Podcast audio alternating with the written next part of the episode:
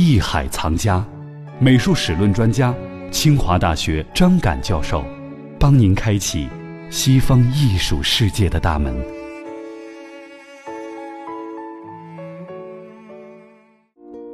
欢迎您来关注《艺海藏家》，我是永峰。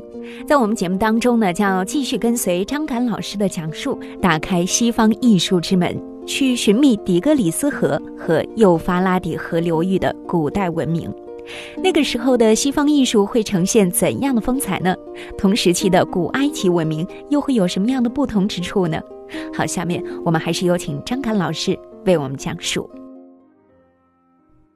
咱们在上期节目当中说到了两河流域和埃及，因为河流所产生的泛滥时期不同，哈，带给两方面人民他们的心理一种感应，或者他们的民族个性也是不一样的。那么他们反映在美术方面的一些作品会有什么样的特点呢？先从两河流域开始说起，我觉得很多朋友都可能听过这样一首歌，周杰伦的《爱在西元前》哈，一听这首歌，把我们就带到那个美索不达米亚这块神奇的地方。那在这个地方。曾经经历了一些什么样的历史事件？想让张老师给我们大致说一说。好，这个美索不达米亚呢，是希腊文，就是两河之间的土地。嗯，那就指的是幼发拉底河和底格里斯河这两条河流形成的这个中间的土地呢。然后如果连上去的话，到土耳其那一带就形成了一个类似于新月，一个月亮形的。所以当时人们称之为肥沃新月。这就是后来为什么阿拉伯国家，你看它那旗子上都有个月亮，就是跟这块土地的形状有关系。就在这样一块土地上面，因为别的地方是荒漠，阿拉伯沙漠往下是吧？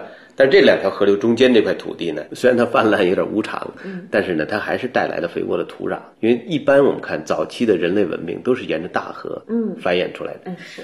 对吧？古埃及的那就是尼罗河，嗯，印度，呃，美索不达米亚这个地区呢，就是两条河流。那我们中国的长江、中国的黄河、印度的恒河，这都是文明发展的地方，因为它灌溉、人类的饮用的水源，包括运输，都需要依靠这些河流。所以这就是为什么人们会定居在大河周边的原因。因为刚才我们讲过，原来我们上一次讲过这个两河流域，因为一个是经常泛滥，另外一个就是战争频仍，经常会有外族入侵。嗯，这样的话就导致它的艺术。呢，缺少一种连贯性，它会不断的变化。一个新的民族进来以后，它的艺术上会发生一些变化，而不像埃及的艺术那样有一种很强的一个传统一直延续下来。你会感觉到好像它几千年没变。嗯，尽管中间其实发生过几次大的变化，王朝的更王朝更迭导致的风格的一些细微的变化会有，但整体而言给我们感觉它是稳定的。嗯啊是。那在两河流域呢，那这个艺术呢就变化比较多。对我们看到这个地方经历了苏美尔人。阿卡德人、巴比伦人、亚述人，还有赫梯人，还有波斯人的统治。所以从这样的一个统治的不断的变化来看，我们也知道他们在美术方面会有不同的这种特色哈。那您能先跟我们说一说苏美尔人他们有什么样的特点呢？苏美尔人呢，他应该说在当时呢是慢慢兴起以后呢，他的文化是比较发达的。嗯，但是作品保留下来很少，他们就留下了一种叫基库拉塔，我们可以翻译成塔庙或者叫庙塔。这样一种形式，是一种建筑，一种建筑。那个，形状呢就像一个小城堡一样垒起来，然后人可以爬到上面。基普拉的上面会有神庙，因为当地是平原，它垒起这个呢，有点象征一个山丘的一种感觉。大家认为山是跟天结合最密切的地方，最近的地方，人和神的交流就在那个山上。大家为什么过去有些高士会躲到山上去，是吧？它实际上这个基库拉塔的这种塔庙或者庙塔呢，它实际上模仿那种山的形状，包括金字塔，它也在样模仿一种山的形状。山给我们带来的感觉就是永恒的、稳定的，屹立不倒的，屹立不倒的，对不对？那它其实就像象征着它的这种王国的永恒。这基古拉塔呢，是沿这种过去早期的那种泥砖呢烧制的垒起来的，但是现在我们基本上看不到，只是留下了一些。残破的小土堆儿啊什么的保留下来，嗯，但是呢，通过这样的一些遗迹也能看得出来，当时的文明呢还是很发达的，嗯，这个都是在公元前两千一百多年或者三千年这个时期呢，我们知道中国的夏朝是公元前二十一世纪，也就是两千年左右，公元前，对，应该说他们的这个文明要比我们早。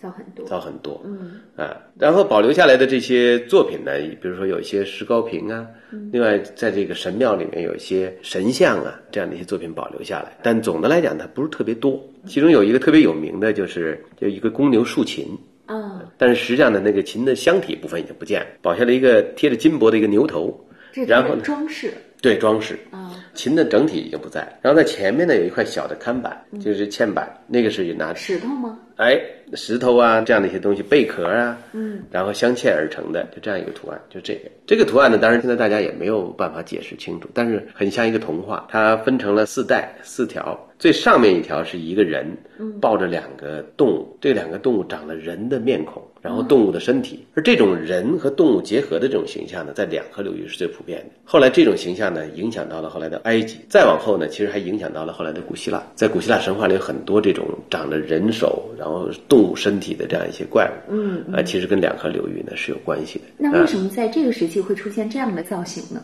这个大家有各种各样的推测啊，一个就是这个时期，你比如说人跟动物之间的这种杂交还可能会出现，另外人跟动物之间这种狩猎啊，有关系关系它比较密切。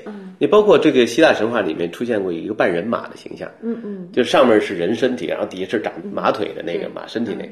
有人认为就是从这个东方的游牧民族演化而来的。他看那个人跟那个马结合的几乎是完美，人骑在马上就感觉是一体一样。后来大家想象出这样一个怪物，就上面是人身体啊，上面是人的身体，然后底下是长了一个马腿、马屁股、马身子，是吧？你看过去有一些希腊神话传说里面也在谈，就是人和兽之间那种杂交，他们可能想象中出现的这样一种神兽是这样的。这是第一层，第二层呢，我们可以看到往下一层就会看到一个狮子拎了一桶酒，然后拿了个酒碗，这很像我们的童话里的那种什么格林童话啊，或者那里面表现的一些动物，然后它拟人化的一种表现。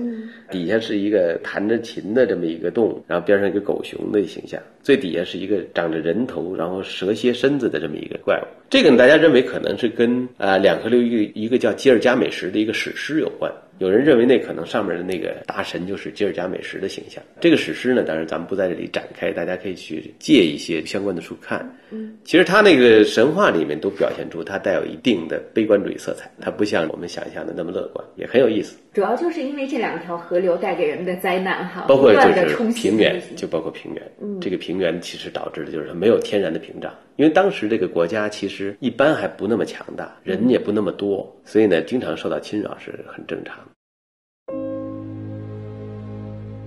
苏美尔在今伊拉克东南部幼发拉底河和底格里斯河下游。公元前二十四世纪中期，乌马国王卢加尔扎吉西征服南部各城邦，建立苏美尔国家，定都乌鲁克城。苏美尔人最重要的建筑为塔庙，是建在几个由土垒起来的大台基上。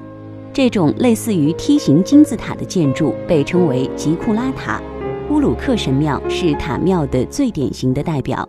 据考证，该塔庙建于公元前二十一世纪，它是乌尔纳姆国王为了表示对生育女神的尊敬而建的。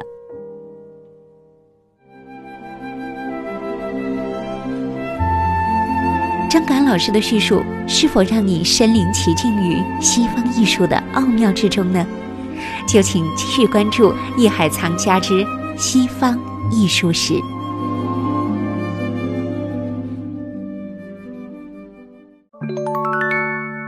本节目由喜马拉雅独家播出。